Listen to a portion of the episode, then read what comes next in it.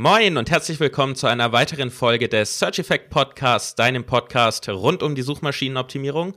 Heute wie immer natürlich mit mir, Jonas Tietgen und an meiner Seite Yannick Schubert. Moin. Moin zusammen, hallo.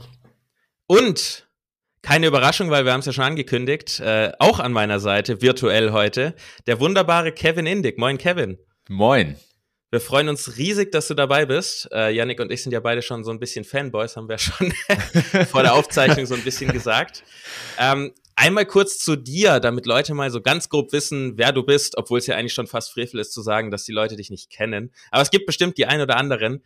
Deswegen, also Kevin ist so in meinen Augen, glaub, also ich sag's jetzt aus meiner Perspektive, äh, einer der weltweit bekanntesten und anerkanntesten SEOs, ähm, bekannt dafür, SEO-Experimente und Case-Studies im großen Stile durchzuführen, mit vielen Daten seine eigenen klugen Schlüsse daraus zu ziehen, aber diese Schlüsse nicht für sich zu behalten, sondern sie mit allen zu teilen. Da hat einen richtig coolen Newsletter. Äh, Janik und ich lesen den, ja. ja, den jede Woche.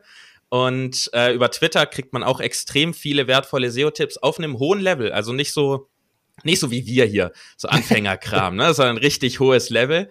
Ähm, zuletzt war er Head of SEO bei Shopify also großer Name definitiv. Davor auch bei G2 und bei Atlassian unterwegs. Dadurch hat er super viel Erfahrung und wir freuen uns riesig, dass wir heute ja ein bisschen deine Zeit klauen dürfen und dich ausquetschen dürfen. Vielen Dank, ey, mega Intro. Wir Dank in euch. diesem Podcast häufig eines unserer absoluten Lieblings-SEO-Tools, nämlich Ahrefs, und sind sehr, sehr stolz darauf, dass Ahrefs Sponsor unseres Podcasts ist. Wusstest du, dass es eine wirklich komplett kostenlose Version des Tools gibt? Die Ahrefs Webmaster Tools bieten dir nützliche und interessante Zahlen zu deiner Website und das tatsächlich komplett gratis. Zusätzlich zu den nützlichen Zahlen zeigen dir die Ahrefs Webmaster Tools, ob auf deiner Website Fehler auftreten und was du optimieren solltest. Mit all diesen Infos zusammen kannst du handeln und wirst definitiv deine Rankings in Google steigern können. Melde dich noch heute zu den kostenlosen Ahrefs Webmaster Tools an auf ahrefs.com, das wird geschrieben ahrefs.com slash webmaster-tools oder folge einfach dem Link in den Show Notes. Ja, Kevin, wie bei unserem letzten Gast auch, wollen wir nicht weiter irgendwie in deiner Biografie hier groß rumkruscheln, aber trotzdem ist es immer sehr spannend, weil beim Thema SEO die Wege ja nie gerade sind. Was hat dich zum SEO geführt? Wie bist du da hingekommen? War das bei dir ein geradliniger Weg oder wie bei so gut wie jedem fünfmal abgebogen und irgendwann reingerutscht? Ja, genau. Also auch bei mir war es kein geradliniger Weg. Ähm, ich kam eigentlich so durch Computerspiele rein. Ähm, bin ja auch sozusagen mit dem, mit dem Internet so ein bisschen groß geworden. Und als dann, ähm, als dann Flatrates in Deutschland plötzlich verfügbar waren, äh, da habe ich halt mit einer Gruppe an Freunden äh, an, an äh, Online-Turnieren teilgenommen. Wir sagten so wie so Counter-Strike, StarCraft, äh, Unreal Tournament, so Geschichten halt. Und äh, damals brauchte man noch eine, braucht auch heute eine, eine, Website, um sich anzumelden. Und ich bin dann der Typ geworden, der rausfindet, wie man eine Website baut. Habe mir dann HTML, CSS und ein bisschen Photoshop beigebracht und dann wirklich schlechte Webseiten gebaut. Also so ein bisschen der Einstieg. Ähm, und äh, hat also schon, schon, äh, bevor ich überhaupt auf die Uni gegangen bin, ich war da so um die 16, hatte schon Interesse und hatte so ein bisschen eine Idee, dass es SEO gibt, aber habe noch keine richtigen SEO-Projekte gemacht. Äh, habe dann äh, Business studiert in Bad Honnef bei Bonn und bin dann zuerst äh, in die Schweiz gegangen zu einer Privatbank, weil ich dachte, ich will ins Investmentbanking gehen. Habe aber sehr schnell gemerkt, dass das irgendwie so der falsche Weg ist, zumindest dass der Schweiz irgendwie so, dass die Schweiz so der falsche Ort ist. Ähm, da gibt es zwar Investmentbanking, aber es sind halt alles sehr alte, festgefahrene Strukturen. Also du wirst da nach, nach Alter äh, promoted und äh, da habe ich sehr schnell gemerkt, dass es, ja genau, dass es also gar nicht irgendwie so meine, meiner Wertvorstellung entspricht und bin dann zurück nach Deutschland, nach Hamburg und habe da bei TRG The Reach Group ähm, ein Traineeship gemacht, also eine, eine Agentur, ähm, die sich auf Enterprise-Kunden spezialisiert hatte. Also wir hatten Bosch, äh, Xing, L-Tour, so Kunden halt. Ähm, und äh, das war natürlich ein, ein Fast-Track und ein Launchpad für mich. Also das hat mir echt extrem geholfen. Auch eine super Agentur mit Leuten, die heute noch Hammer-Sachen machen. Ähm, und äh, ja, so hat eigentlich alles angefangen damals. Cool. Wit witzig, weil bei mir war es tatsächlich auch ursprünglich, das Website-Thema ging los mit dem Zocken und dann irgendwelchen Clans in Rollenspielen und dafür genau. eine Website, ne, für Ankündigungen. Witzig, also richtige Gamer-Runde hier mit uns drei, finde ich gut. Genau, sehr, sehr, genau. Sehr, sehr spannend. Sehr cool. Yannick, äh, du wolltest mal mit einer ersten spannenden Frage ja. an Kevin einsteigen. Ja, und zwar in Bezug auf dein Growth Memo, ich meine, wir sind ja, wie Jonas gesagt hat, treue Leser deines Growth Memos und da sind mir so ein paar Beiträge im Kopf geblieben, die mich nach wie vor beschäftigen und ich fand den, den Beitrag ziemlich geil, wo du so 20.000 Keywords analysiert, hast, analysiert hast und dir dann deine, deine äh, Ergebnisse daraus gezogen hast, wie denn eigentlich so die SERP-Landschaft ist, aktuell auf Google. Ähm, und ein großer Punkt war, es sind oft keine zehn Beiträge mehr auf der, auf der ersten Seite zu finden. Also nicht mehr diese klassischen 10 Blue Links, nennen wir das ja. Ähm, ich glaube, 43 Prozent habe ich mir aufgeschrieben, wenn es stimmt. Ähm, 43 Prozent waren nur neun Ergebnisse deiner Keywords, also schon ein deutlich, deutlich großer Anteil, nicht mehr zehn. Ähm, was bedeutet das für dich, beziehungsweise was bedeutet das für SEO in Zukunft? Würdest du, würdest du sagen, es wird schwieriger, organischen Traffic zu generieren, weil sich eben dieses Layout ändert, weil auch so viele Zero-Click-Searches ähm, stattfinden und keine Ahnung, diese ganzen Google Ad-Geschichten, also die Product Listings und pipapo. Glaubst du, es wird schwieriger, organisch Traffic zu gewinnen? Das ist eine sehr gute Frage. Also, wie du schon richtig gesagt hattest, ähm, ich hatte halt vor einigen Monaten bei meiner Arbeit gemerkt, dass die Suchergebnisse oftmals gar nicht mehr zehn Ergebnisse anzeigen. Ne? Und dazu muss man halt sagen, dass auf der, also erstens gibt es das in, in, in mobilen Suchergebnissen schon lange. Ne? Also da, da hast du eigentlich keinen richtigen, keine richtige Paginierung mehr, sondern eigentlich so ein, äh, so ein mhm. Endless Scroll Feed. Also Infinite Scroll. Infinite Scroll, ganz genau. Äh, und äh, auf dem Desktop ist es so, dass auch wenn du bei, bei Brand-Keywords, da hast du halt auch oft keine zehn Ergebnisse mehr. Also es, es gibt schon in einigen äh, Ecken, aber was mich halt extrem überrascht hatte, ist, dass es auch bei generischen Keywords der Fall ist und äh, auf dem Desktop. Auf einer mobilen Suche ist es auch der Fall, da muss man es halt anders angehen. Also da habe ich eine Analyse dann auch festgestellt. Also es gibt ja einen, einen, einen Viewport. Du kannst also schon noch sagen, okay, wann hört die sozusagen die erste Seite in den mobilen Suchergebnissen mhm. auf? Mhm. Und da ist es auch der Fall, dass die äh, meisten Keywords keine zehn organischen blauen Links mehr haben. Ähm, zweitens muss man dazu sagen, dass es natürlich weiterhin viele er sozusagen Ergebnisse gibt äh, auf der ersten ähm, Seite, aber dass man sich halt fragen muss, was ist eigentlich ein organisches Ergebnis? Hm, ja, Und ja. das sind halt nicht mehr diese, diese klassischen 10 Blue Links, sondern es sind heutzutage auch Dinge wie Bilderkarusselle, Videos, ähm, People Also Ask äh, Module, äh, Maps, äh, Product Listing Ads. Also es passiert einfach viel mehr in den Suchergebnissen. Die Suchergebnisse werden auch visueller. Äh, und das hat natürlich einige Implikationen für SEO. Auf der ersten, äh, also erstens ist es halt so, dass, wie gesagt, reine, reiner Text nicht mehr so das das äh, de facto Medium ist, ne? sondern dass es auch äh, Bilder sein können, mit denen man mhm, ins Rennen gehen mhm. muss. Oder wie gesagt, Videos äh, oder halt äh, andere, andere Formate. Äh, zweitens ist es so, dass die Klickraten extrem variieren und teilweise auch einfach sinken weil natürlich so viel mehr visuelle in den, äh, in den Suchergebnissen stattfinden. Ähm, und äh, drittens ist es halt äh, so, dass der, der ähm, der, der, der Raum, auf dem man mit anderen konkurrieren kann, dass der einfach kleiner wird. Ja? Und du hast eigentlich so eine Art Shift oder so eine Art äh, Wandel von den klassischen Suchergebnissen, wo, Google wirklich so eine Art Suchmaschine war mhm. und das beste Ergebnis äh, die meisten Klicks bekommen hat. Und heutzutage ist es eigentlich eher so eine Art Feed, ne? also wo die Leute halt auch eher scrollen, eher durchscrollen und dann gucken, okay, was für andere Elemente gibt es, mal ein paar Sachen ausprobieren, einige Suchergebnisse vielleicht nicht klicken, weil sie schon die Antwort vorbekommen. Also macht es eigentlich SEO weitaus komplexer. Und die große Lücke, die, die wir heutzutage haben, ist, dass wir einfach davon kein gutes Verständnis haben. Ja? Also es gibt kein gutes Tool. Mhm. Äh, man muss sich eigentlich selbst eine Lösung bauen. Äh, kein gutes Tool, was, ähm, was einem genau sagt, oh, hier musst du irgendwie Bilder benutzen oder da äh, ist, brauchst du keine hohe Klickrate zu erwarten oder hier kommst du ohne Ads schon mal gar nicht weiter äh, sondern wir arbeiten nicht immer noch mit so, mit so, einem outdated Mental Model und das war so ein bisschen der, der Kernpunkt von dieser Ja, so ein bisschen Bauchgefühl, oder? So, man, man guckt sich die, die SERPs an und denkt so, ja, okay, komm, da kommt oben so ein Videokarussell oder ein Bilderkarussell, okay, jetzt muss ich halt mal ein bisschen auf Videos und Bilder gehen, aber so, so richtig datengetrieben sind wir da noch nicht so unterwegs, oder? Ja, ganz genau.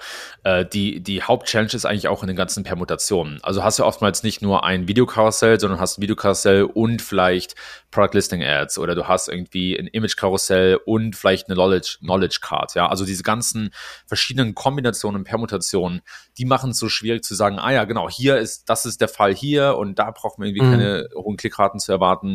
Und das muss man sich dann irgendwie selbst zusammenbauen äh, aber schafft es dann meistens halt eher nur so Snapshots zu generieren. Also was sind so Momentaufnahmen? Äh, aber es ist wirklich schwierig zu sagen, okay, so entwickelt sich das über die Zeit hinweg, denn Google testet diese SERP-Features, ändert die, da ist eine gewisse Saisonalität drin und das ist halt für, für menschliche Gehirne sehr, sehr schwer zu durchschauen und, und, und klare Regeln oder Muster festzustellen. Was, was, darf, kurz Jonas, dann, dann darfst du, sorry.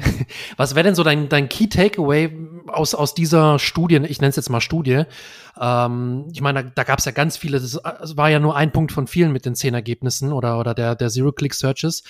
Was wäre denn so dein Key Takeaway, auf das man sich in Zukunft äh, ja so, so ein bisschen ja, verändern muss, damit man weiterhin erfolgreich sein kann im SEO? Genau, also es sind ein paar Key äh. Wenn ich eins wählen müsste, ähm, dann würde ich sagen, dass man, dass man eigentlich, dass, es, dass man entweder auf die Top 3 Position abzielt oder dass es sich eigentlich gar nicht lohnt. Ne? Also es mhm. gab ja, wir haben ja immer noch so dieses äh, mentale Modell von den Top 10 und das ist eigentlich, das, das gilt meiner Meinung nach eigentlich nicht mehr so wirklich. Und wenn man all die verschiedenen SERP-Features in Betracht zieht, die Google zeigt, dann muss man eigentlich mit den, muss man eigentlich auf die Top 3 abzielen oder man kann es vergessen. Und dann stellt sich halt schnell die Frage, okay, schaffen wir Top 3 für bestimmte Keywords oder ist es sozusagen aussichtslos? Also mit wem konkurrieren wir da eigentlich? Haben wir überhaupt eine Seite, die konkurrenzfähig ist? Also Google reserviert ja auch bestimmte, eine bestimmte Anzahl an Positionen oder an Slots für bestimmte Seitentypen wie Publisher oder Software-Vendoren oder E-Commerce-Unternehmen, Kategorieseiten und so weiter und so fort. Also da muss man, das ist nicht nur reine Frage davon, wie wie äh, konkurrenzlastig ist das Keyword oder wie viele Backlinks brauche ich oder was für ein Content, sondern ist mein Seitentyp überhaupt der richtige? Ja, also es stellt sich immer, es ist immer mehr so eine Ja- oder Nein-Frage äh, oder Antwort besser gesagt, äh, ob man jetzt nach einem auf ein Keyword äh, ähm, ob man das Keyword targeten kann oder eben nicht. Andererseits würde ich fast auch noch ein bisschen eine Gegenposition da mal mit einnehmen und sagen, es gibt fast mehr Möglichkeiten jetzt, ähm, in den SERPs weit vorne zu erscheinen. Weil ja, wir haben nicht mehr die neuen zehn üblichen, wie auch immer wir sie jetzt nennen, aber dadurch, dass wir die frequently asked haben, die People also oder People also asked heißen sie, oder auch die Videokarussells, sind ja am Ende auf weniger Platz mehr Seiten. Das heißt, genau. auf dem gleichen Platz wo früher drei Snippets waren, sind jetzt vielleicht sieben Seiten zu sehen. Das heißt, da so gesehen könnte man auch sagen, wenn man die Kapazität hat, die Medien auch zu erstellen, weil ich glaube, Medien sind langfristig ein Ding, das noch wichtiger, äh, definitiv noch wichtiger wird. Wenn man die Kapazität hat, die Medien zu erstellen, hat man fast mehr Chancen, sage ich mal so above the fold, ob das jetzt mobil oder, oder Desktop ist, zu erscheinen als vorher. Ja, genau. Ich glaube, ich glaub, du und ich, wir haben, wir haben beide recht. Also ich glaube, beides ist gleichzeitig wahr, dass auf der einen Seite halt irgendwie so Top 3 ist oder nichts. Auf der anderen Seite hast du mehr Möglichkeiten, auf anderen Spuren zu konkurrieren, wie zum Beispiel Bilderkarusselle oder, oder Videokarusselle. Ne? Also das, da gebe ich dir absolut recht. Ähm, der Knackpunkt dabei ist halt, dass wenn man nicht mit den klassischen organischen Ergebnissen konkurriert, dass dann halt die Attribution ein Riesenproblem wird. Ne? Also du weißt halt, wenn zum Beispiel in den Top 3 oder du rankst Nummer 1, hast eine Featured Snippet, jemand kommt auf deine Seite, du, du kannst das messen und du verstehst auch wahrscheinlich, was die dann machen. Wenn du mit Videokarussellen oder Videos konkurrierst, da musst du halt einen ganz anderen Ansatz fahren, weil, weil YouTube, was ja so die Hauptplattform ist für Videos, das ist halt kein, äh, kein Medium, wo die Leute das, sich das Video anschauen und dann auf den Button klicken und kommen dann wieder auf die Webseite und melden sich an oder kaufen ein Produkt. Ne? Das heißt, du, da geht's wirklich mehr um Audience Building. Äh, du hast keine direkte Attribution und das, das ist halt so ein bisschen der Knackpunkt, an dem viele Unternehmen scheitern. Aber ich gebe dir ja, recht. klar. Brand Exposure ist deutlich niedriger dann bei diesen Sachen. Und gleichzeitig, wie du es vorhin angesprochen hast, durch diese teilweise ein bisschen veraltete Metrik-Denkweise, die wir haben und die auch Tools haben, die wir alle nutzen, ähm, weil es gibt nichts Besseres, sage ich mal, kriegt man davon auch nicht viel mit. Also wenn ich jetzt irgendwie hier mein im Videokarussell erscheine oder im Frequently Asked, das sehe ich ja fast fast nirgends. Also es gibt manchmal natürlich in der Search Console kriegt man die Info, ja okay, hier Video wurdest du gelistet, aber es fehlt ja wirklich ein Tool oder irgendwas Messbares, wo man sagen kann, hey, mit dieser Seite bin ich vielleicht nicht in den Top 3, aber wenn wir von diesen ganzen Ranking-Denken absehen, aber ich bin hier in, in, im Knowledge Graph oder whatever, das macht da mal was. Macht da mal ein ja, Tool. Wenn ich, wenn ich mal kurz was einwerfen darf, ich glaube, Kevin, du kennst dich vielleicht noch ein bisschen besser als wir auch sogar mit Ahrefs. Ähm, Ahrefs hat, glaube ich, so eine, so eine, so eine Metrik mit den SERP-Features, die du hast. Ich glaube, das ist auf Keyword-Basis, welche SERP-Features das Keyword hat. Es ist, glaube ich, aber auch sogar auf URL-Basis, oder?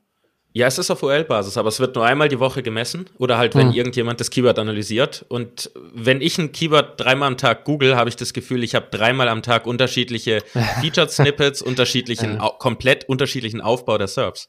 Also ich glaube, da hilft es uns nichts, wenn ich mal, oh cool, ich hatte das Featured, okay, und jetzt habe ich es nicht mehr. Das ist jetzt drei Tage her. Da, mit den Daten kann man ja wenig arbeiten eigentlich, oder? Ja, ganz genau. Also muss halt wirklich mindestens auf, auf täglicher Basis die, die SERPs äh, messen und analysieren. Äh, teilweise sogar stündlich, je nachdem, wo du konkurrierst und was, also wenn du zum Beispiel im News-Bereich, ne, da passiert, da, da verrückt es sich ja fast äh, minütlich. Äh, und da braucht man, wie man schon sagt, die richtige Telemetrie. Also was sind irgendwie, was sind verlässliche Datenquellen, was mache ich mit den Datenquellen, wie interpretiere ich die? Also da muss man wirklich teilweise selbst noch eigene Solutions bauen. Ähm, äh, Ahrefs hat einige Features, äh, SEMrush hat einige Features ähm, und ähm, ähm, hier, wie heißt die Geschichte, die Moss gekauft hat? Ähm, na, ähm, na, die haben noch ein Tool gekauft. Äh, muss ich gleich mal schauen. Ähm, die, die haben auch einige sehr gute äh, Features, die SERP-Features wirklich auch messen und dann auch gut abtragen können. Äh, also auf einem, auf einem, äh, wie sagt man, auf einem Line-Graph, wo man auch sieht, wie sich das über die Zeit hinweg verändert. Ne? Also, aber man, wie gesagt, es gibt noch kein Tool, was das wirklich richtig gut macht.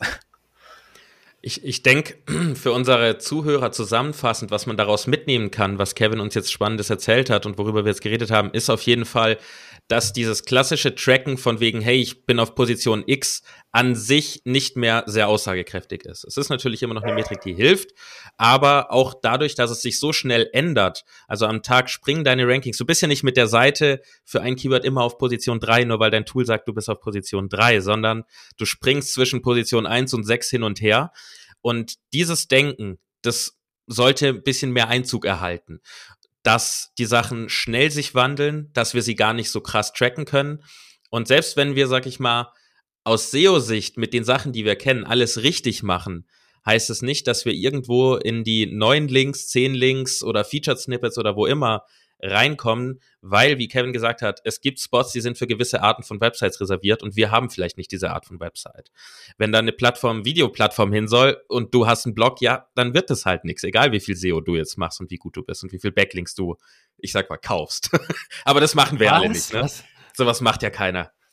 Natürlich nicht. Ähm, ich würde gerade, wenn wir beim Thema Tracking sind, einmal überleiten, nämlich mit den Sachen, mit den Metriken und den Tools, die wir jetzt haben, also Stand jetzt und nicht Stand hätten wir gerne.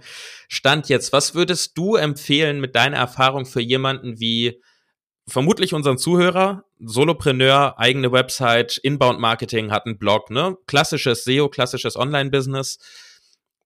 Das alles zu machen als Solopreneur, kennst du ja selber, du bist beschäftigt mit allem, du musst ja auch noch Buchhaltung machen und, und, und. Auf welche Faktoren würdest du sagen, sollte man sich konzentrieren oder welche Metriken sollte man tracken? Und wie häufig? Was wäre da tatsächlich deine Empfehlung? Genau, also es, es, gibt halt es gibt zwei, zwei Möglichkeiten, das Ganze anzugehen. Ähm, die wahrscheinlich schlauste und praktischste ist, dass man einfach schaut, okay, wie viel Conversions kommen vom organischen Traffic. Ne? Also äh, egal, ob es ein Affiliate-Modell ist, dann geht es natürlich um den Umsatz, genauso bei E-Commerce. Wenn es jetzt irgendwie ein, ein SaaS-Modell ist oder Consulting oder sowas, dann geht es natürlich um die Leads, aber am Ende des Tages schaust du, was kommt was kommt, was kommt dabei raus, wenn ich in SEO investiere. Ne? Ähm, Du kannst natürlich dann strategisch angehen und sagen, alles klar, äh, das sind irgendwie so die fünf Thesen, die ich habe. Also zum Beispiel, ich veröffentliche einmal die Woche Content, der muss irgendwie äh, ein Keyword targeten oder muss eine gewisse Qualität erfüllen. Äh, und dann gucke ich halt, was ich am Ende davon, was ich am Ende habe. Also so ein klassisches Input-Output-Modell.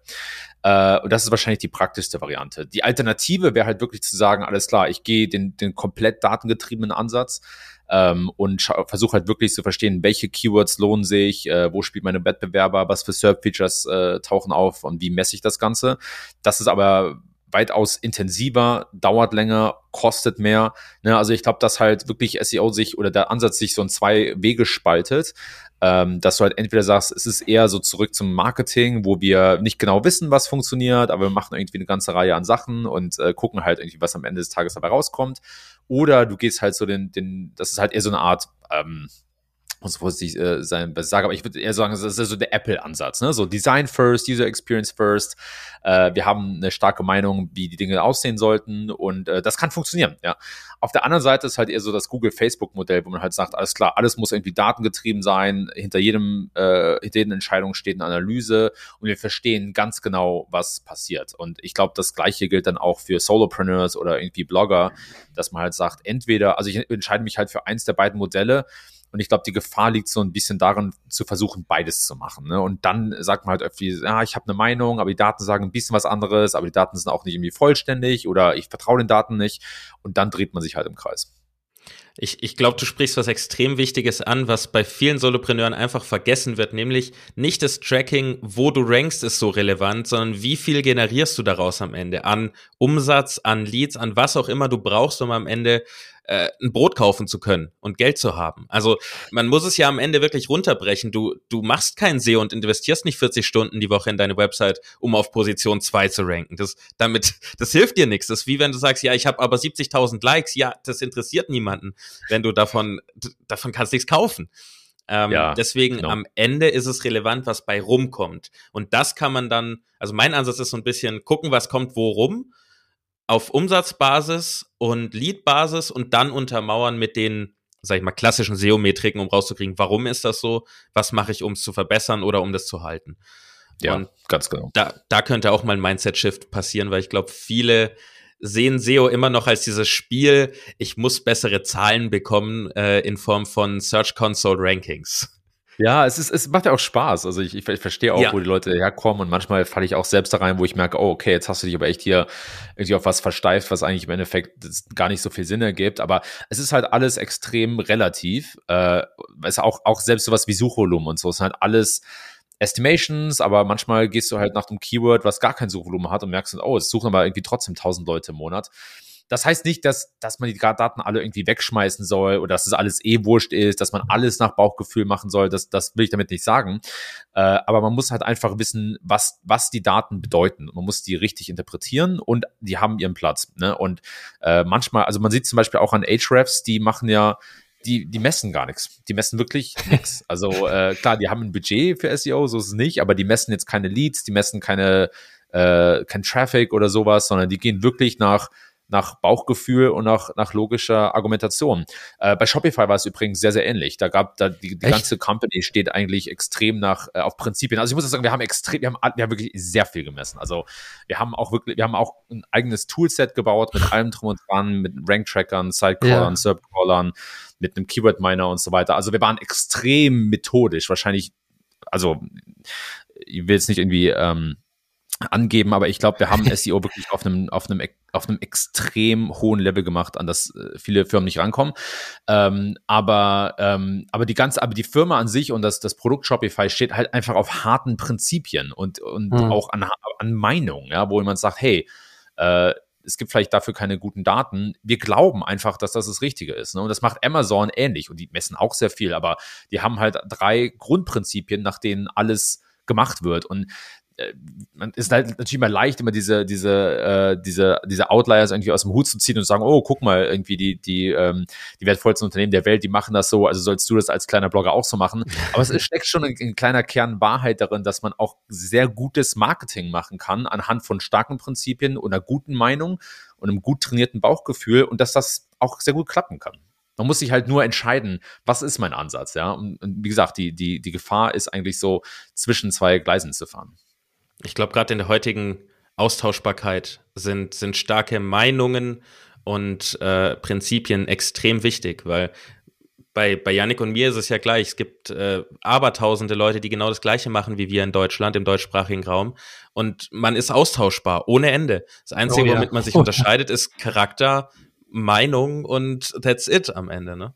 Egal, ja, klar, ob es eine große Firma ist oder ein kleiner, kleiner Solopreneur. Total, das mache ich ja auch so mit meinem, mit meinem Newsletter oder mit meinem Blog. Ähm, das sind keine ähm, Keyword-focused äh, Articles. Ich habe vielleicht irgendwie, weiß nicht, fünf, sechs, sieben Guides, äh, aber der Rest ist alles im Prinzip äh, Meinungen und Hot Takes und Essays. Ne? Und das, das kann auch funktionieren. Aber wie gesagt, das kam, es kam halt daraus, dass ich am Anfang hatte ich auch ein Newsletter, der so eine Art Roundup war, wo ich halt einfach irgendwie so die, die fünf oder zehn wichtigsten Artikel der Woche reingepackt habe und habe ich gesehen, oh, das macht irgendwie, äh, Leader macht das, äh, Sergio George macht das, äh, Nick Leroy macht das. Äh, wie unterscheide ich mich denn eigentlich? Und dann bin ich hingegangen und gesagt, alles klar, äh, ich schreibe irgendwie jedes Mal so ein kleines Mini-Essay, warum mache ich nicht einfach das und gucke, wie das ankommt. Und das macht halt dann kein anderer derzeit. Und wie gesagt, also man kann schon methodisch vorgehen, aber auch gleichzeitig ähm, einfach darauf achten, dass man sich stark differenziert und dass man einfach heraussticht auf dem Markt ähm, und äh, nicht irgendwie das macht, was alle anderen auch machen. Ja, definitiv.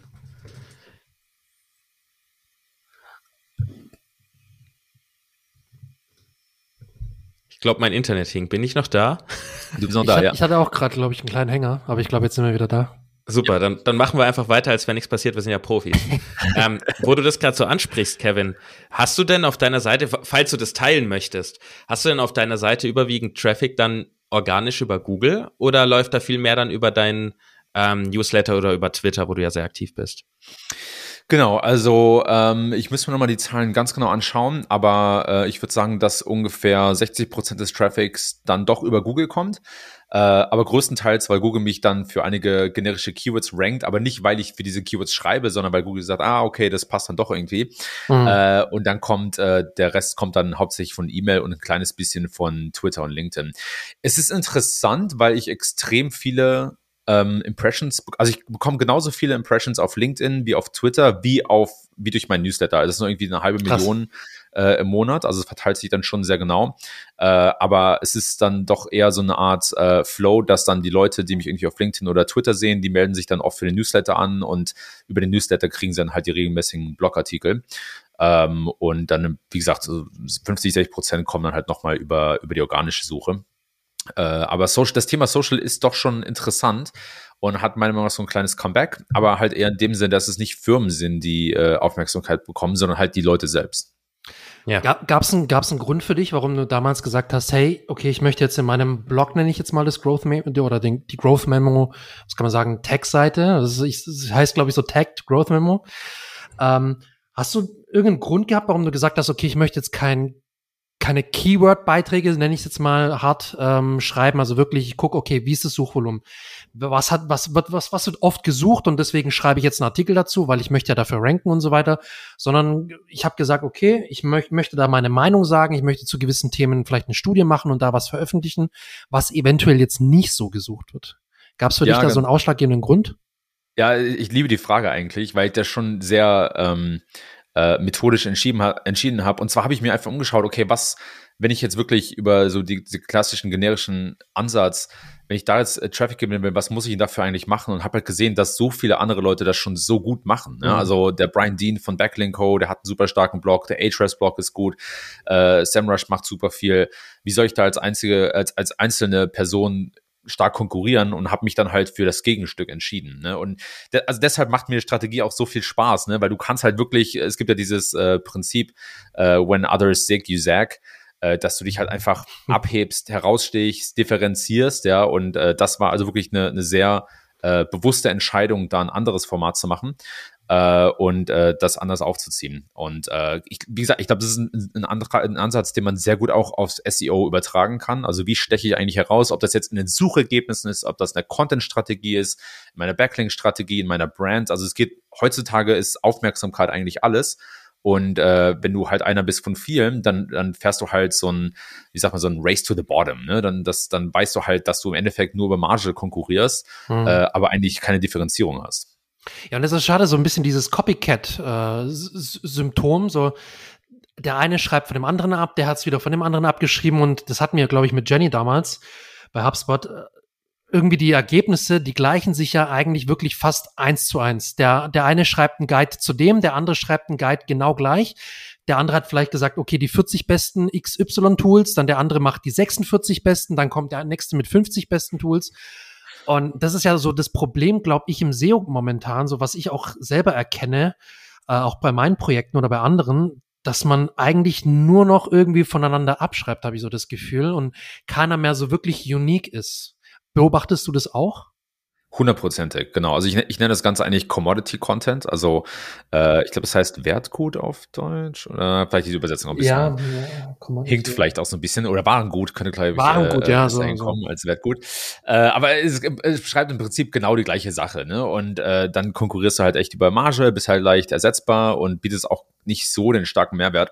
Und deshalb habe ich mir angewöhnt, in all den, also wenn ich, wenn ich mit Unternehmen an, an Content-Strategie arbeite oder auch in den Unternehmen, wo ich Teams geleitet habe, Content-Teams, haben uns eigentlich für jedes Stück Content überlegt, okay, also wirklich die Frage gestellt, wie ist das, was wir erstellen, wirklich viel besser als das, was es schon gibt. Ja. Mhm. Und da reicht halt so eine Antwort wie, oh, wir haben drei Tipps mehr als der andere Artikel, reicht dann halt nicht, ne? Sondern es muss irgendwie was. Ach, komm, muss halt mal eine Infografik rein. ja, genau. Eben, ist doch viel genau. besser noch ein Expertenquote oder ein Zitat oder irgendwie sowas. Das ist halt, das ist halt, ich meine, das ist ja noch nicht mal so schlecht, aber das sind halt alles Dinge, die können andere Leute auch machen. Ja, und äh, du musst heutzutage um der Suche zu gewinnen, musst du halt echt wirklich die, die extra Meile gehen und dich fragen, okay, was kann ich machen, was entweder extrem schwer zu kopieren ist oder am besten sogar unmöglich zu, zu kopieren ist. Ne?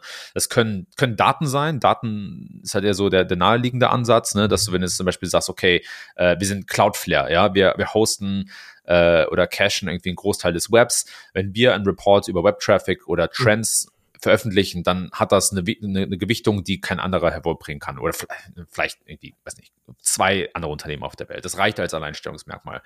Und äh, aber das als, als, als Blogger oder Solopreneur zu machen, äh, das ist halt so ein bisschen die Kunst. Und das war einer der großen Gründe, warum ich damals gesagt habe, alles klar, alles, was ich schreibe, muss wirklich unique sein, muss auf meiner Erfahrung äh, basieren und muss was sein, was nur ich schreiben kann und vielleicht kein anderer. Natürlich können jetzt irgendwie, äh, könnte jemand hingehen und äh, vielleicht auch mit, äh, auch irgendwie 20.000 Keywords sich anschauen und vielleicht zu ähnlichen Schlüssen kommen. Äh, aber es ist halt einerseits macht es keiner und auf der anderen Seite, ich habe halt, ist viel höher.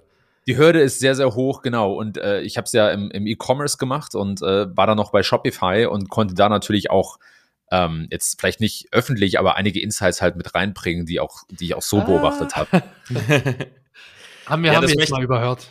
Das, Zwinker, das will Zwinker. ich noch mal, das will ich noch mal kurz unterstreichen für, für unsere Zuhörer, weil als wir Jenny hier hatten von HubSpot, hat sie exakt das Gleiche über das Team bei HubSpot gesagt, die ja auch einen sehr erfolgreichen äh, Blog beziehungsweise erfolgreiches Content-Marketing machen. Nämlich, dass alles, was geschrieben wird, deutlich besser sein muss als das, was es gibt. Und da reicht es nicht, ich wiederhole das nochmal, was Kevin gesagt hat, es reicht nicht, drei Tipps mehr zu haben oder drei Tools mehr getestet zu haben oder sowas. Es muss sehr viel mehr Wert haben. Und das ist ganz, ganz wichtig. Äh, ich glaube, das wird auch seit Jahren gesagt und gepredigt. Es glaubt immer noch keiner, beziehungsweise viele. Ne, es ist ja auch einfacher, 47 Tipps zu machen, wo du 43 abschreibst und du musst nur für vier nachdenken. Klar, natürlich ist es einfacher, aber ist es langfristig äh, wertvoller und besser für dein Business oder nicht? Und also wenn Kevin das sagt und Jenny, dann stimmt's. Dann muss es stimmen. Die SEO-Götter haben gesprochen, da haben wir nichts mehr mit zu reden. Oh je, das weiß ich nicht, aber äh, ja, da ist schon, Nein, ist schon viel Das dran. ist also absolut, was du sagst, das musst du wissen, ne? Ja, oh, das stimmt, stimmt, das habe ich ganz vergessen. äh, aber noch, noch ein Beispiel, um das, äh, um das ein bisschen äh, taktischer zu machen. Ähm, ich arbeite derzeit mit einem Unternehmen zusammen, das ist eine, ähm, die, die, ähm, die bieten eine Kreditkarte an für Firmen. Äh, und auch da haben wir uns gefragt, okay, also der Markt ist natürlich extrem ähm, konkurrenzlastig. Du gehst irgendwie gegen äh, Visa, Mastercard, American Express an, auch gegen die Nerd Wallets und Credit Karmas ja. der Welt. Äh, und da sind wir halt hingegangen, haben gesagt, okay, ähm, wir wissen, was Leute ausgeben, wenn sie jetzt einen Business-Trip nach New York City machen oder wenn sie irgendwo essen gehen wollen oder so. Wir haben die Daten und sind dann hingegangen und haben programmatische Landingpages gebaut mit den mit der Kostenspanne, wenn man jetzt zum Beispiel einen Flug, wie gesagt, einen Business-Trip nach New York City macht oder nach Austin oder sowas. Ne? Also man kann mit internen Daten arbeiten. Ähm, man muss es natürlich ein bisschen schlau verpacken, aber diese extra Zeit reinzustecken in die Strategie und in die Überlegung, in die kreative Phase, um zu gucken, okay, was können wir jetzt, was haben wir überhaupt an Assets, was können wir mit denen machen, die lohnt sich halt extrem, weil die Umsetzung dann weitaus einfacher ist. Das ist cool. Wir haben gerade letztens über die Brand Switch Methode gesprochen. Das ist ja schon fast äh, diese Methode, ne? Also so nach dem Prinzip vereinfacht gesagt, wenn ich es richtig verstanden habe, so wie wie viel du ausgibst beim Business Trip nach New York und das kannst du dann natürlich austauschbar machen mit vielen anderen großen Metropolen.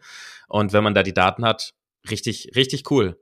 Also es so. geht aber natürlich auch im Kleinen. Ne? Also lieber Zuhörer, denk einfach mal drüber nach, was macht dich einzigartig, was macht dein Business einzigartig, welche Daten hast du möglicherweise, die kein anderer hat. welche Fähigkeiten oder welches Wissen hast du basierend auf deiner Erfahrung im Business, was kein anderer hat. Oder wo einfach die Hürde hoch ist, bei der andere sagt, gut, da will ich nicht drüber springen, um jetzt Content zu produzieren. Ich kopiere lieber zum 17. Mal äh, irgendeinen anderen Content, den andere schon haben. Es geht auch ja. im Kleinen. Bei mir beispielsweise, ich mache gerade so eine kleine eine Plugin-Umfrage, um mal den State of Plugins rauszukriegen in Deutschland ähm, weil ich halt auch ein bisschen Reichweite habe und guck einfach, welche werden genutzt, warum, welche Page-Bilder sind die beliebtesten. Ich denke auch, da ist die Hürde so hoch. Ich habe keinen anderen gesehen, der es gemacht hat. Ähm, und ich merke jetzt, die Hürde ist hoch. Es dauert. Also ich habe das Ding vor zwei Monaten angefangen, ist noch nicht fertig. es dauert einfach. Genau, aber da kommen halt dann echt die, die Gains her am Ende des Tages und das sind halt auch wirklich dann die, die Dinge, die, die einen nach vorne bringen. Und ich würde sogar noch einen drauflegen und sagen, wenn du äh, sozusagen in dich kehrst, ja, oder wenn, wenn du, wenn du reflektierst und überlegst, okay, was macht mich einzigartig oder was macht mein Produkt einzigartig und du findest nichts, dann solltest du vielleicht da anfangen und dann an der Vermarktung arbeiten. Ja. Grundsätzlich erstmal die Business-Gedanken abschließen, ne? bevor man mit Ganz SEO genau. anfängt.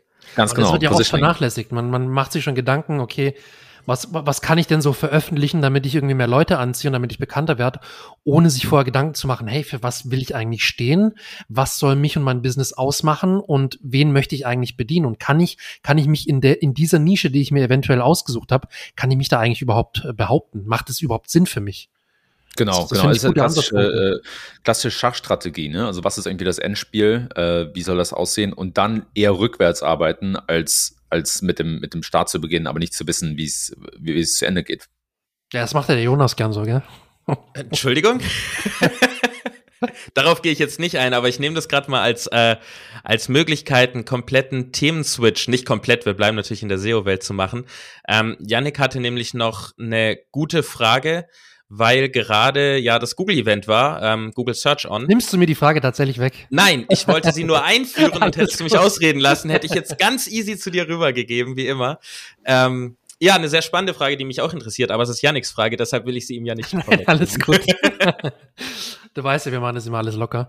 Ähm, genau, und es war ja dieses Google Search On Event, das so mit viel Trara angekündigt wurde und wo so heiß diskutiert wurde, okay, was kommt da jetzt, was, was präsentiert Google da? Ähm, und da war ein Punkt, der ist mir, äh, der hat so für mich herausgestochen, den habe ich auch bei dir im Growth Memo dann nachgelesen, nämlich more personalization in the search, also mehr Personalisierung in der Suche, in der Google-Suche. Und da habe ich eine Frage an dich. Was denkst du, so grob zusammengefasst, wie wird es für dich die, die SERPs verändern und was bedeutet dieser Punkt, dass Google mehr personalisieren will, für uns SEOs eigentlich in Zukunft? Das ist eine sehr gute Frage. Ähm, Personalisierung ist für mich so eine, war so ein bisschen so eine Enttäuschung in den letzten Jahren. Es gab ja so vor circa 10, 12 Jahren gab es mal so einen Riesenhype, äh, wo, äh, ne, wo es dann hieß, ah, alle Seiten werden extrem personalisiert und die ganze User Experience ist nur auf dich abgestimmt. Und das hat sich nie so wirklich bewahrheitet. Äh, und das war auch ähnlich in, der, in den Suchergebnissen, wo Google äh, auch so vor 10, 12 Jahren äh, sehr laut darüber war, äh, dass die Suche personalisiert ist und dass sie es wirklich äh, abstimmen wollen auf die Leute. Und das mhm. kam auch nie so wirklich zutage. Klar, äh, es kam mal so Dinge, dass wenn du vorher auf einer Seite warst und dann mal eine Suchanfrage hast, die äh, vielleicht darauf passt, dass die ein bisschen höher angezeigt wird, aber es war jetzt nicht so eine, so eine voll personalisierte Sucherfahrung. Und ich glaube, es hängt einfach damit zusammen, dass Personalisierung extrem schwer ist und auch nicht immer das ist, was die Nutzer wirklich wollen, weil du kommst halt sehr schnell in so eine Art mhm. Filter rein oder so eine, so eine Blase und äh, es ist vielleicht interessant, da auch wieder rauszukommen. Nun ist aber auch so, dass sich in den letzten zehn Jahren die Technologie extrem verbessert hat, also äh, wir hatten in den letzten, allein in den letzten paar Jahren ähm, starke Breakthroughs in Sachen äh, Artificial Intelligence und Machine Learning.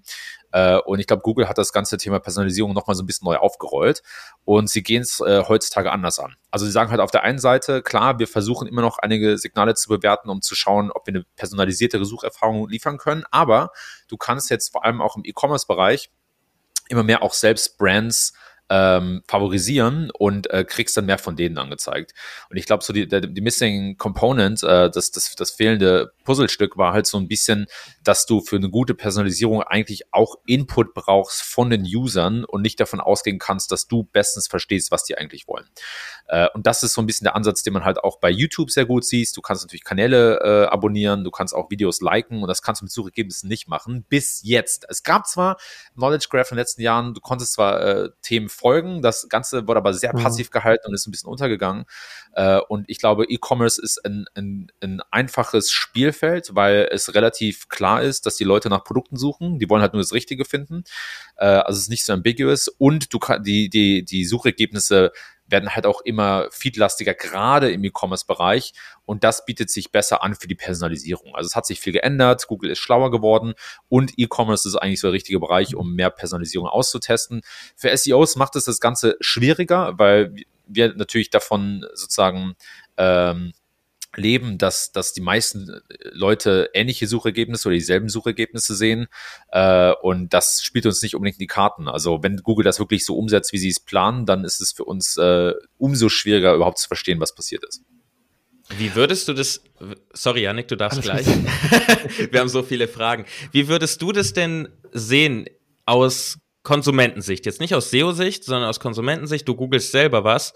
Siehst du das als ein posit eine positive Entwicklung, weil mein Gedanke, den ich zuerst hatte, als ich das gelesen habe, auch natürlich bei dir, ähm, war, dass es ein Riesenproblem ist mit der Personalisierung, weil du eben super schnell in diesem ganzen, wie du sagst, du, du, du endest in deiner Bubble. Du siehst auf Facebook nur noch die gleichen Sachen, du siehst auf Twitter, auf YouTube nur noch überall immer das, was du eh guckst oder mhm. konsumierst. Nirgends ist mal so ein, ähm, Anschub irgendwie innerhalb deines Interessensgebiet, äh, in, innerhalb deines Interessensgebiets rauszukommen aus dem, was du kennst. Und das, glaube ich, ist so ein, auch ein ziemlich, ziemliches Problem, dass du innerhalb von dem, was Google weiß oder auch was du Google sagst, was du gut findest, dass du innerhalb von diesem Thema deinen Horizont erweitert kriegst, sage ich mal, mit Such Suchergebnissen, weil wenn, wenn es so personalisiert werden sollte, wie jetzt die Technik es offensichtlich hergibt, wie man bei diesen ganzen Social Networks sieht, dann endet es ja darin, dass wir an, am Ende Suchergebnisse nur noch von den Seiten sehen, die wir alle kennen. Ja, ganz genau. Also Menschen sind, sind äh, von Natur aus sehr schlecht, äh, ihre eigenen Meinungen äh, zu challengen oder zu hinterfragen und auch ihre Vorlieben. Äh, um es mal, um mal kurz äh, auf die philosophische Schiene zu, äh, zu wechseln.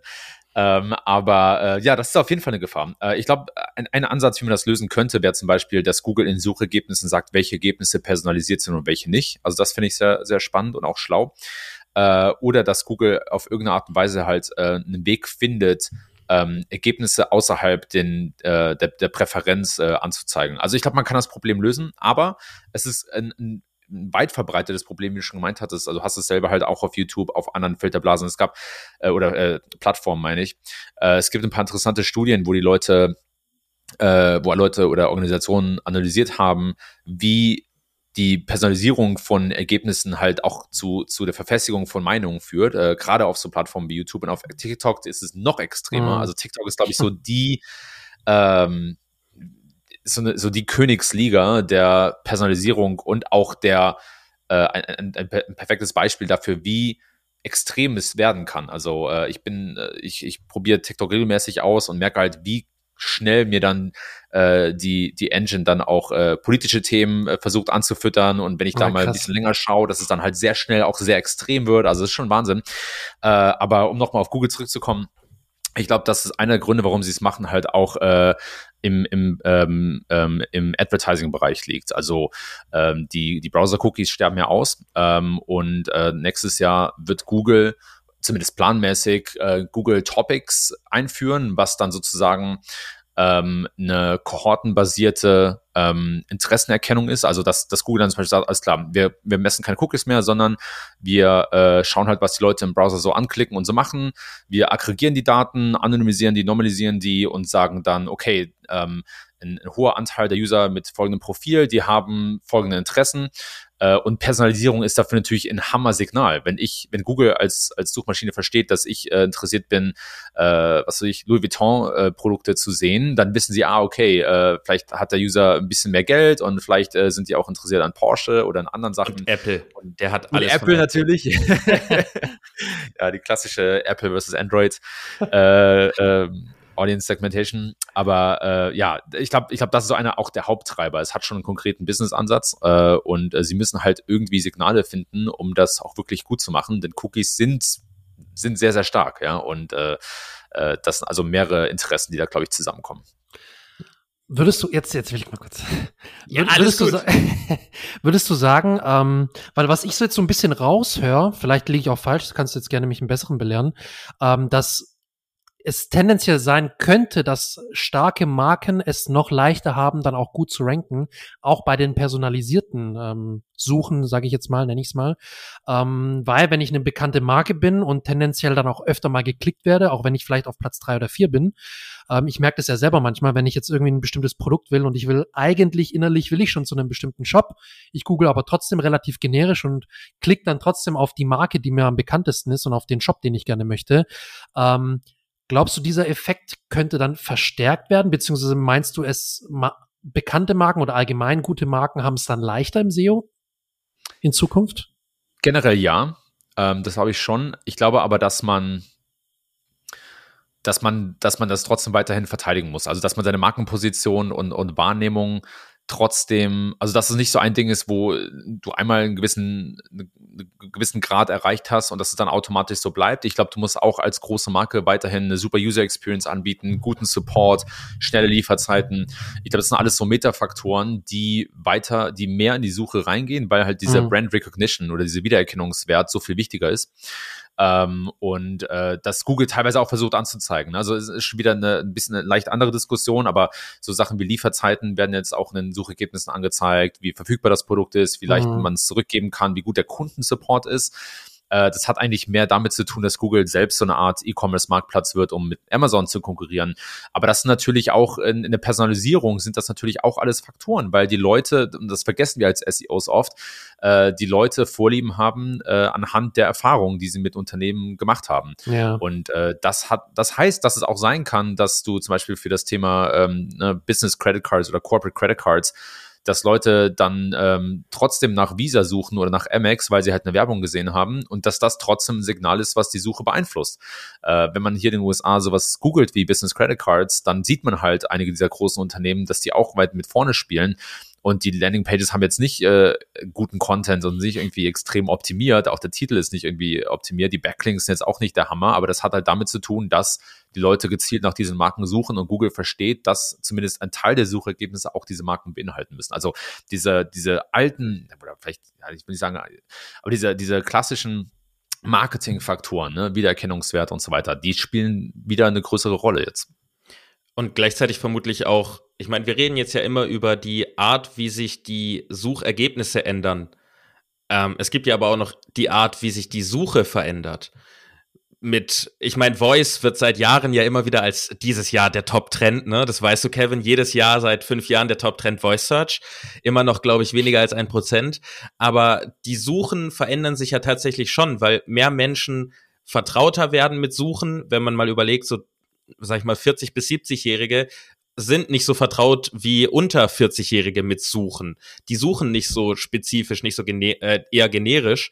Und aber die Suchen verändern sich ja auch extrem. Also es wird ja alles immer mehr longtailiger. Ich weiß gar nicht, wie viel sind es? 20 Prozent aller Suchanfragen sind immer neu irgendwie, ne? Wurden ja, 15, noch nie gestellt 15, in 20, sowas, ja.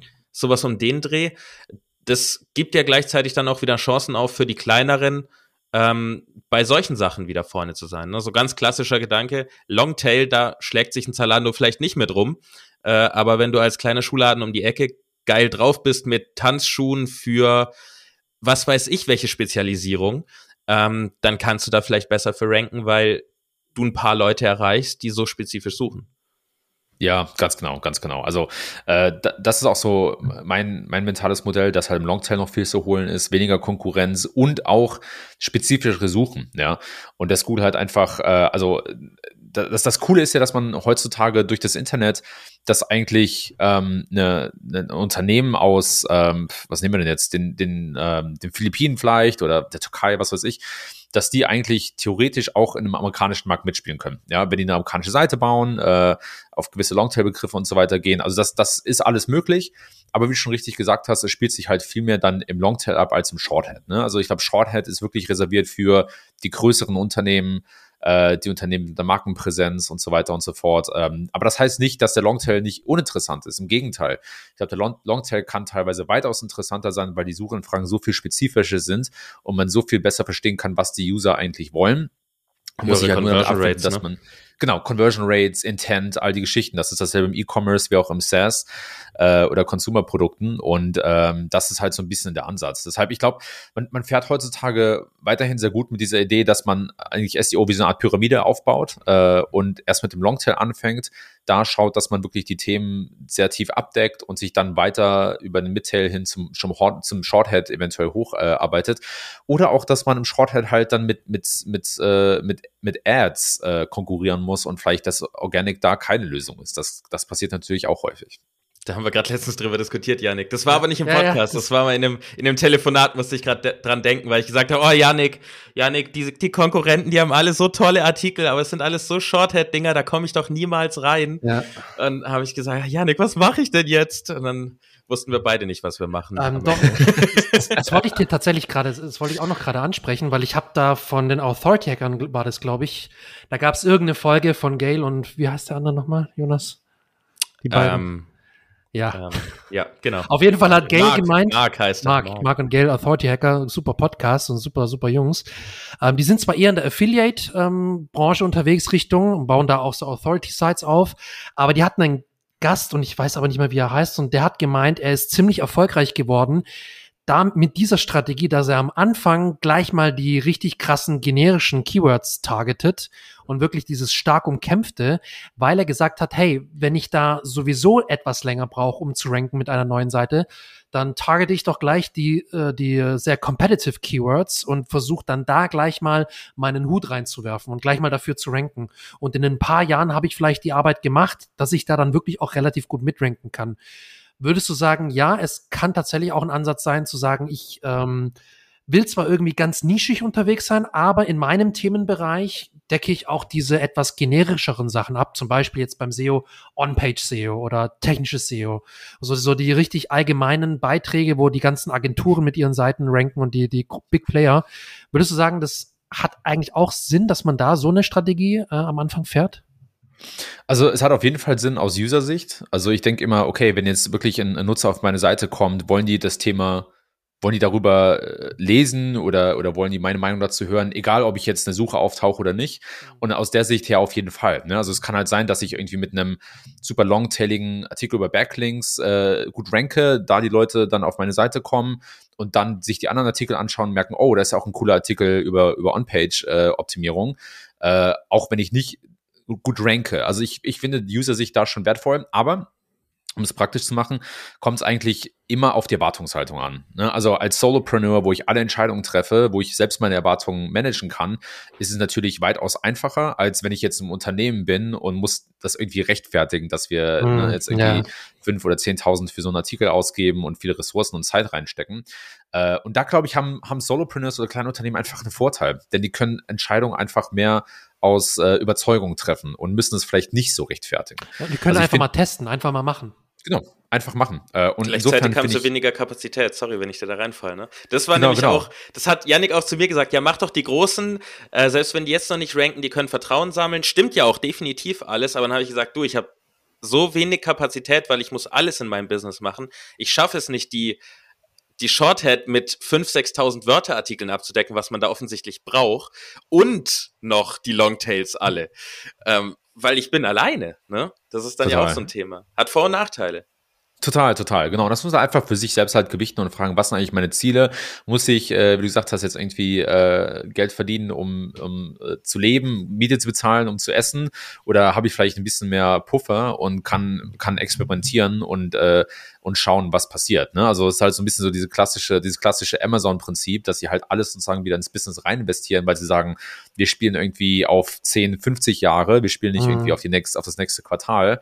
Und insofern können wir experimentieren können, scheitern, aber haben halt auch den Vorteil, dass einige ähm, der, der Wetten sich dann halt in ein paar Jahren bezahlt machen und wir dann halt einen extremen Vorteil haben gegenüber unserer Konkurrenz. Wie gesagt, auch ein Prinzip, was man selbst übertragen kann auf äh, seine eigenen Sachen. Ne? Also äh, das muss man halt für sich selbst entscheiden und gucken, wie groß ist der Druck oder, oder wie viel Spielraum habe ich.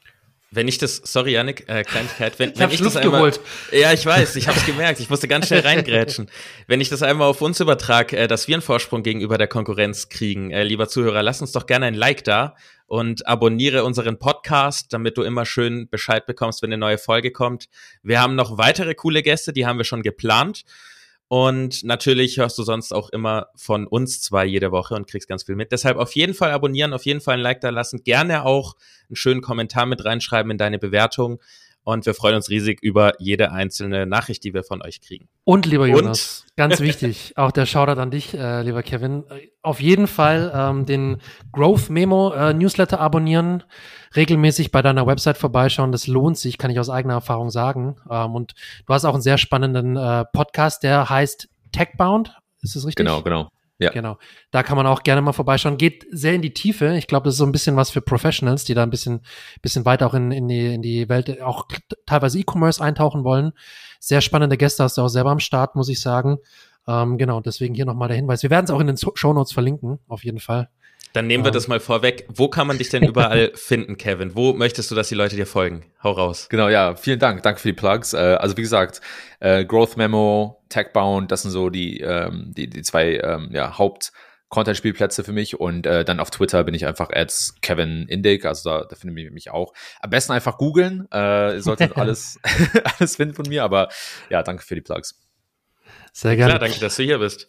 Komm jetzt, jetzt. Jetzt ja, wollte ich noch was, ja, ich wollte noch was ergänzen und zwar, ich glaube, ich habe es von irgendwann mal von Eli Schwartz gelesen oder war es Barry Schwartz? Ich glaube, Eli Schwartz war es, ähm, der so ein bisschen das Product-led äh, SEO so ein bisschen vorantreibt, glaube ich, in den letzten Jahren.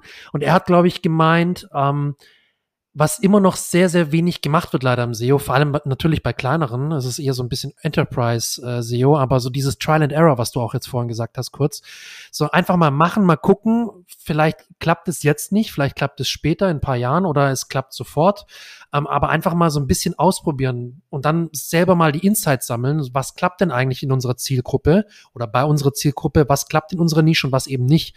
Ich glaube, das ist ein ganz cooler Ansatz. Ähm, Hast du das selber schon gemacht, mal so Trial and Error mäßig einfach mal gucken, was passiert aus, aus dem und dem? Kevin Konzept? macht nichts anderes.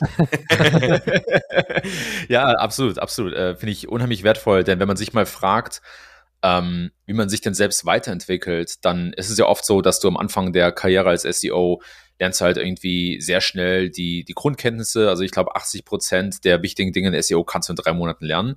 Und die letzten 20 Prozent sind halt da, das sind, das sind halt die, die 20 Prozent, wo man sich dann ähm, wo sich die, die Spreu vom Weizen trennt und wo man sich dann wirklich abheben kann. Äh, und diese 20 Prozent kommen halt von Erfahrung. Die kommen nicht durch, klar, manchmal liest du einen Blogartikel und denkst, oh krass, okay, äh, das, das Probier ist wirklich, äh, genau, probiere ich jetzt mal oder das, das hilft mir jetzt wirklich weiter. Äh, aber das, das ohne Erfahrung oder ohne es mal selbst umzusetzen, bringt halt nicht viel. Und äh, wenn wir über die letzten 5% nachdenken, die vielleicht wirklich äh, die besten SEOs unterscheiden von denen, die, die gut sind, das sind halt alles Leute, die an, die von Experimenten gelernt haben. Also ich glaube, da kommen dann wirklich irgendwann die Insights her und auch die Insights, die einen dann unique machen. Also ich habe, ich hatte das Glück, dass ich, dass ich das bei Atlassian damals ähm, vor, weiß nicht, sechs, sieben Jahren oder so, äh, das erkannt habe und dann auch wirklich daran gearbeitet habe, selbst für mich ein, ein, ähm, ein Body of Knowledge zu erstellen. Also was sind mhm. Insights, mhm. die ich wirklich unique oder einzigartig mitbringen kann zu anderen Unternehmen äh, und sagen kann, hey, das habe ich schon äh, getestet und das habe ich schon getestet, das funktioniert auf jeden Fall.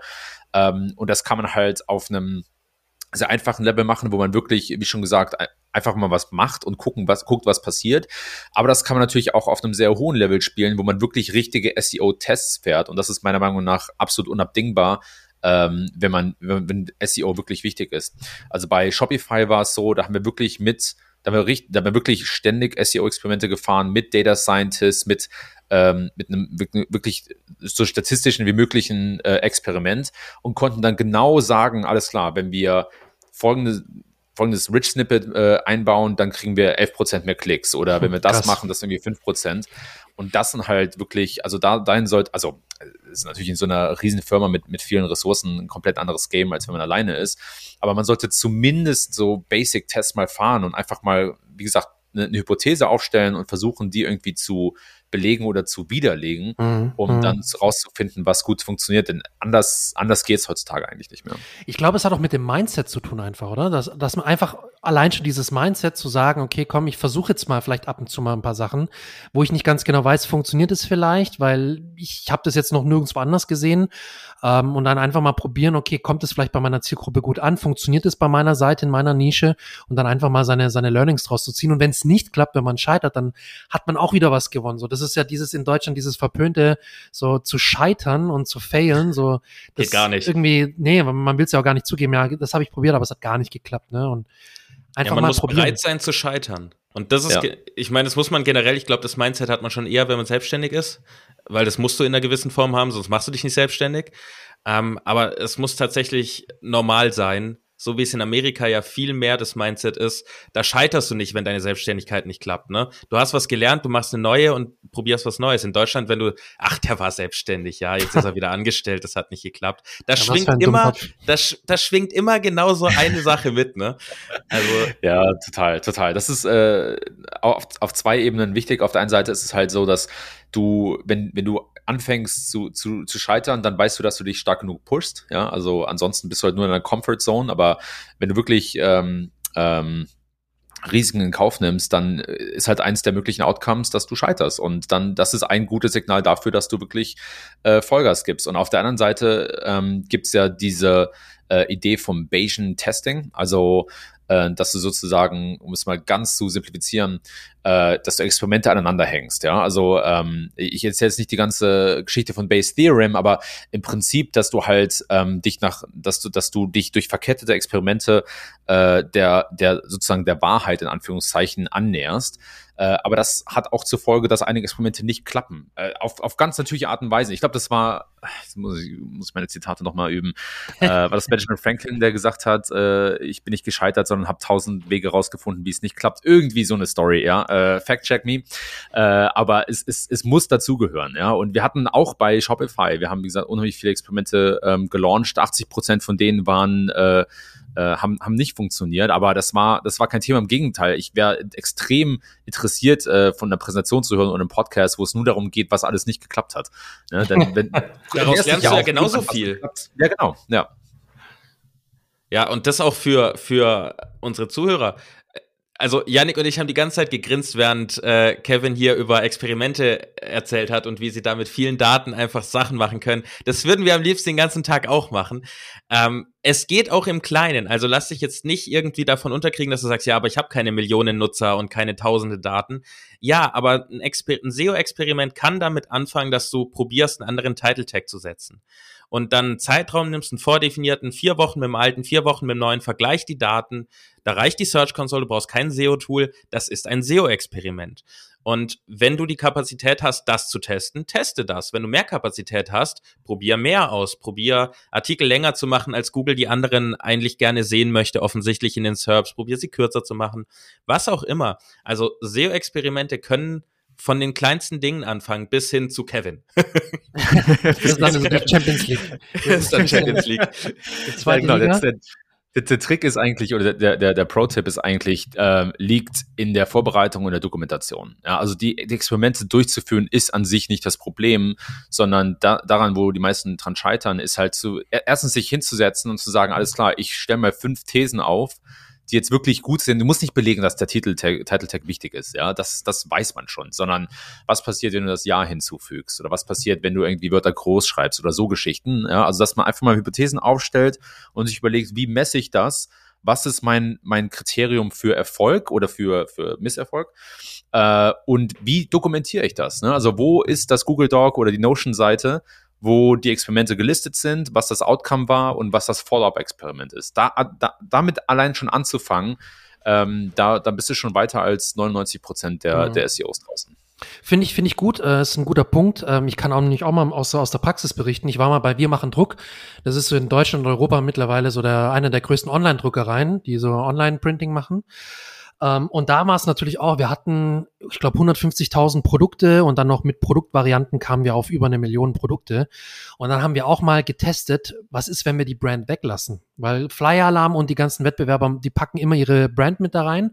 Und dann haben wir mal bei bestimmten Kategorien und Produktseiten einfach die Brand weggelassen, haben gemerkt, hey, die Klickrate ist gestiegen. Und zwar nicht nur bei fünf Seiten, sondern das waren, glaube ich, 50 oder, oder 150 Seiten, die wir da getestet haben. Und das ist dann schon ein Test, der ist ein bisschen umfangreicher. Das geht so ein bisschen in die Richtung wie von dir, Kevin. Aber trotzdem, man kann, wie du sagst, man kann es ja auch auf in kleinen Maßstab testen und dann mal, keine Ahnung, vielleicht bei seinen Blogbeiträgen auch die Personal Brand entweder wegnehmen oder mit reinnehmen oder wie auch immer da so ein bisschen rumspielen und oder auch mit den Emojis oder was weiß ich was ähm, und kann sich oder auch überlegen, mal so ein Online-Tool mit einzubauen. Ne? Wenn man irgendwie so mal jemanden kennt, der jemanden kennt, der das kann oder so. Da hatte ich ein Projekt aus der Immobilienfinanzierung. So, und dann hatten wir auch einen, äh, der hatte einen Blog oder hat einen Blog äh, in der Immobilienfinanzbranche und konkurrierte auch mit den Banken und mit der KfW und mit was weiß ich was. Und dann haben wir überlegt, okay, wir machen mal bei ein paar Beiträgen, wo es thematisch passt, machen wir einfach noch so einen Kalkulator mit rein, so einen Zinskalkulator und sowas. Und das hat tatsächlich aus irgendwelchen Gründen für einen extremen Uplift in den, in den Klicks gesorgt. Wir konnten uns nicht erklären, warum genau, ob das jetzt wirklich nur an diesem Calculator lag, aber wir haben für diese Keywords, für die wir gerankt haben, konnten wir dann unsere Plätze wirklich deutlich gut machen. Also von, keine Ahnung, ich glaube Platz 11, 12, 13, 14 konnten wir auf einmal in die Top 5 reinrutschen. Und wir hatten höhere Verweildauern, wir hatten nicht geringere Absprungsraten, weil die Leute dann auf die Seiten weitergeklickt haben, die da auf, de, auf dem Blog waren und so weiter und so fort. Also anscheinend auch hat es die User Experience so verbessert, dass da natürlich auch mehrere Seiten aufgerufen wurden, dann wieder positive Signale an Google gesendet worden. Und das ist ja alles auch ein Test. Also es ist jetzt nicht nur, dass du irgendwelche krassen Theorien oder krassen Hypothesen aufstellen musst, die du dann nur mit so statistischen, stochastischen Methoden überprüfen musst, sondern du kannst es auch relativ basic durchführen. Wie du sagst, aber es ist wichtig, dass man das halt dokumentiert. Und ich glaube, dass viele das nicht machen, weil die einfach keinen Bock haben, danach das zu dokumentieren und sich mal Gedanken zu machen, okay, wie kann ich das denn be am besten aufschreiben? Ich glaube, da ist eher der Knackpunkt. Ja, und da sind zwei Sachen, die will ich ganz kurz noch mal rausziehen. Nämlich zum einen, bei diesem Test, den Yannick gerade angesprochen hat, die Brand wegzulassen, den Title Tags. Es wurde besser dadurch, die Klickrate. Ich will das nochmal hervorheben, nicht, dass, dass weil es, yeah. du hast es so schnell weggesprochen, als wäre das so normal. nee, alles gut. Ich wollte es nur noch mal wirklich einen Finger drauf legen, weil das ist zum Beispiel eine der Sachen, die, ich sag mal, SEO-Gurus. Jeder hat ja so ein bisschen seine Meinung, jeder hat seine eigenen Tipps, aber am Ende weiß es keiner. Ja, also auch Kevin hat ultra viele Daten, aber auch Kevin weiß es am Ende nicht. Und viele sagen, und ich bin einer davon, ähm, ja, wenn du Platz hast im Title Tag, pack deine Brand noch mit rein. Okay, aber nimm das nicht für die Wahrheit, sondern nimm das als Tipp, nimm das als Ansatz und dann machst du daraus ein Experiment, weil, wie man jetzt bei Yannick hier gehört hat, ohne Brand lief besser, ja, obwohl wir alle viele sagen, nee, du musst deine Brand damit reinschreiben. Also wir wissen alle nur so ein bisschen was und äh, probier's immer selber aus. Und das zweite, was ich mit aufgreifen wollte, habe ich vergessen. Deshalb machen wir einfach weiter. ja, du hast, du hast vollkommen recht. Weißt du, es, es gibt keine Wahrheit so. Es gibt nur äh, Kontext und Optimierung und äh, das kann sich sogar von Land zu Land unterscheiden. Ne? Also wir haben auch extreme Variationen festgestellt. Ähm, wenn wir jetzt zum Beispiel von äh, in den USA unseren, unsere Titel optimieren im Vergleich zu Irland, wo du eigentlich denkst, okay, die sprechen beide Englisch und äh, sollte doch eigentlich sehr ähnlich sein, aber auch da gibt es unterschiedliche Präferenzen. Also man kann echt ohne Erfahrung kann man eigentlich fast nichts sagen. Ja, wie gesagt, wir, wir, kennen so grob die Landkarte, wissen, ja. Titel ist äh, wichtig, Backlinks, Content, äh, User Experience, all diese Geschichten. Aber von da, um wirklich rauszufinden, wo man genau hin muss, muss man halt einfach sich rantesten. Ja, und kulturelle Unterschiede, sprachliche Unterschiede, all solche Dinge, ne? Und wie immer im SEO, it depends, ne? Du kennst den Spruch wahrscheinlich. it depends, ja. Ja, genau. Es kommt immer genau. drauf an. Man muss halt gucken. Oh, ich genau, glaube, ich glaube, das ist, das ist eine gute Richtung, um gegen Ende zu kommen hier.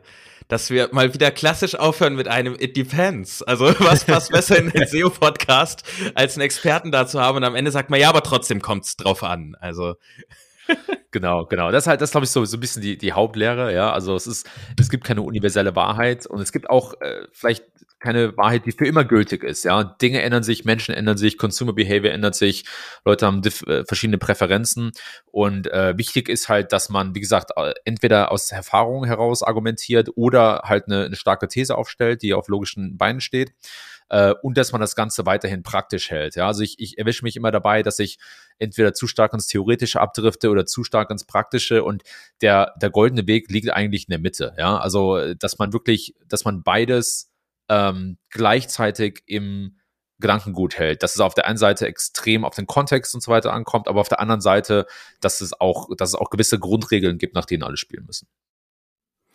Fantastische letzte Worte, oder? würde ich sagen. ähm, dann würde ich einfach noch mal aufgreifen, folgt Kevin äh, überall. Wir verlinken einfach alles in den Show Notes. Ähm, wie gesagt, Newsletter lohnt sich extrem, Twitter, LinkedIn auch definitiv. Du lernst sehr viel Sachen, die du selber dann testen kannst, weil vielleicht funktionieren sie, vielleicht funktionieren sie bei dir auch nicht. Ich will nur sagen, ähm, hier zum Beispiel diese, dein TIPR-Modell, ne? das haben wir, glaube ich, ja. beide. Also ich genau. habe sogar mehrmals jetzt angewandt und ich muss sagen, ich war völlig begeistert. Das war ein richtig geiler Ansatz.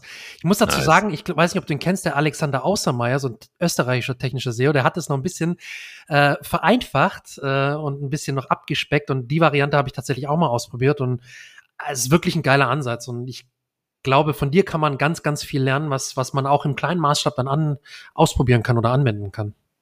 Danke, danke, danke. Ja, das ist, äh, das, das landet äh, sehr, sehr gut bei mir. Äh, vielen Dank für die Komplimente. Äh, seid echt äh, super und auch die Unterhaltung fand ich echt äh, top. Also mega Fragen, super vorbereitet. Äh, danke euch dafür.